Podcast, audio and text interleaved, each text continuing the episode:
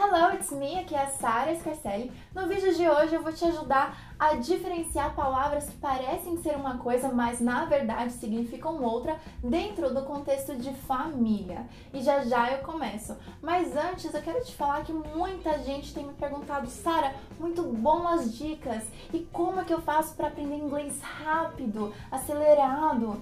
Então, eu tenho uma série de videoaulas chamado 7 segredos de como aprender inglês rapidamente, que te ajuda a construir suas próprias frases, a trabalhar conversação, compreensão também, leitura, escrita e também a sua pronúncia. Tudo isso compactado nos 7 segredos de como aprender inglês. São videoaulas muito boas que você pode praticar. Eu tenho certeza que você vai gostar. Clica aqui embaixo para saber mais sobre isso. Também no, no, descrição, na descrição do vídeo eu também vou compartilhar mais sobre isso, para você poder já começar hoje e já conseguir alavancar ainda mais o seu inglês, tá bom? Sobre a aula de hoje, eu vou falar sobre relatives. Isso mesmo. E já adianto que relatives não significa relativo, tá? Significa os nossos familiares. Our parents, por exemplo. E parents não significa parentes. Parents significa pai e mãe. Então vamos lá, começando com pai e mãe. Pai é father ou daddy ou dad. Então vamos lá. Father, daddy, dad. Mãe, mother. Primeira dica de pronúncia tá aí. Mother, eu quero que você fale com um som mais suave, ficando mais ma, ma um som de A, mother. Ou mom ou mommy. Ok? Os irmãos, eles são chamados de siblings. É relação entre irmãos, siblings. Então eu posso falar, por exemplo, que eu tenho três irmãos, independente do sexo. Three siblings. Um irmão, a brother, também com aquele som suave, brother e duas irmãs, two sisters. Aqui na pronúncia eu quero que você faça o i com som de e. Então ele fica também mais suave, fica sisters. Repeat with me. Sisters. O filho se chama son. E sim tem o mesmo som que o sol, fica sun. E a filha é daughter. Aqui você pode fazer o finalzinho com som de R, ficando r. Repeat with me. R. Então fica daughter. Mais uma vez. Daughter. Very good. Também a gente tem os avós. A gente coloca a palavra grand de maior como superiores, então eles ficam grandparents. São os avós. A gente tem o avô, grandfather ou grandpa. E a avó, grandmother ou grandma. Os bisavós também têm uma diquinha muito simples que é o great grandparents, porque eles são mais superiores ainda. Então fica great grandparents. Então a bisavó fica great grandmother e o bisavô great grandfather. Very good. Também a gente tem o tio e a tia. Tio em inglês é uncle. Tia é aunt. Alguns dizem aunt. E aunt também tem o mesmo som de formiga. Eu prefiro falar aunt. Então, repita comigo.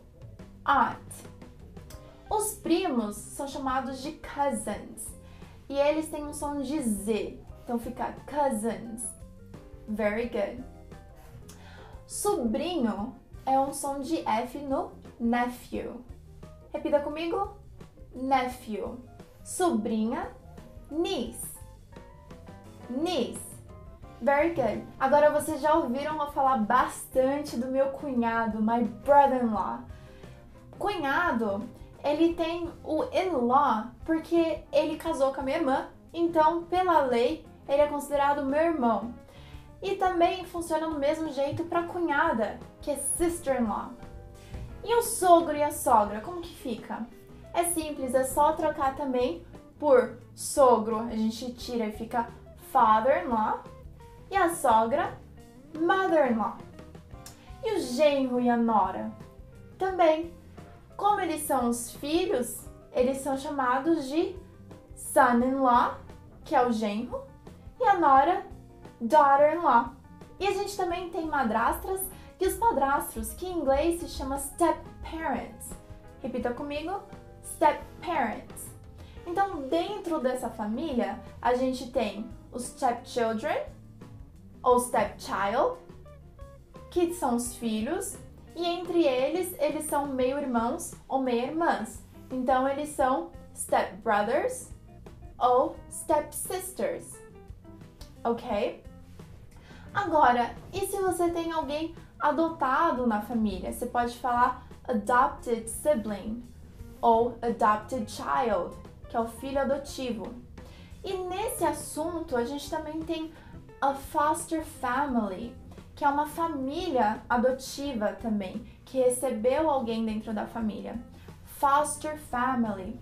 Às vezes esse termo também é usado somente para o guardião legal. E para quem gosta de viajar e quiser fazer um intercâmbio e ficar com a família de outra pessoa lá no exterior, a gente chama isso de host family. Host significa anfitrião, então uma família anfitriã. Então a gente tem os pais anfitriãos, que são os host parents, e os irmãos anfitriãos, que são os host siblings. Então, that's it. Agora você está todo preparado para já encaixar essas palavras dentro da sua família, identificar quem é quem e colocar tudo em prática. Uma dica que eu tenho para você é você voltar esse vídeo quantas vezes necessárias para você poder praticar ainda mais cada uma daquelas pronúncias que eu falei para você ok? Espero muito que você tenha gostado. Quero te pedir para deixar o seu comentário, me falar o que, que você achou, perguntar quais são as suas dúvidas também, porque a dica de hoje veio da dúvida do Fallen Angel, um dos nossos seguidores também. E eu vou pedir para você dar um like. Não esqueça de conhecer os sete segredos clicando aqui embaixo para saber mais como que funciona isso e também de se inscrever no meu canal se você ainda não faz parte, tá bom? É isso aí, eu te vejo no próximo vídeo. Bye!